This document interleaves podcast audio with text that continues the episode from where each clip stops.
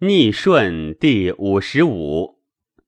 皇帝问于伯高曰：“余闻气有逆顺，脉有盛衰，次有大约，可得闻乎？”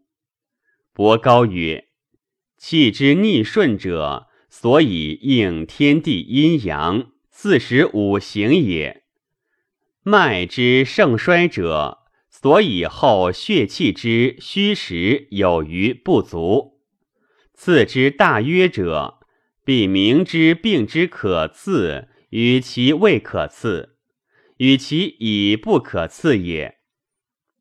皇帝曰：后之奈何？伯高曰：兵法曰：无盈蓬蓬之气，无积堂堂之阵。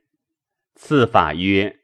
无赐赫赫之热，无赐碌碌之汗，无赐浑浑之脉，无赐病与脉相逆者。皇帝曰：“后其可赐奈何？”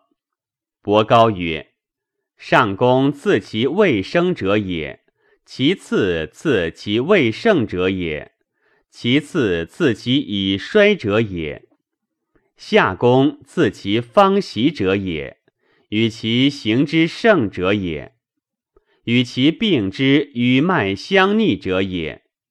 故曰：方其盛也，勿敢毁伤；次其以衰，势必大昌。故曰：上公治未病，不治已病，此之谓也。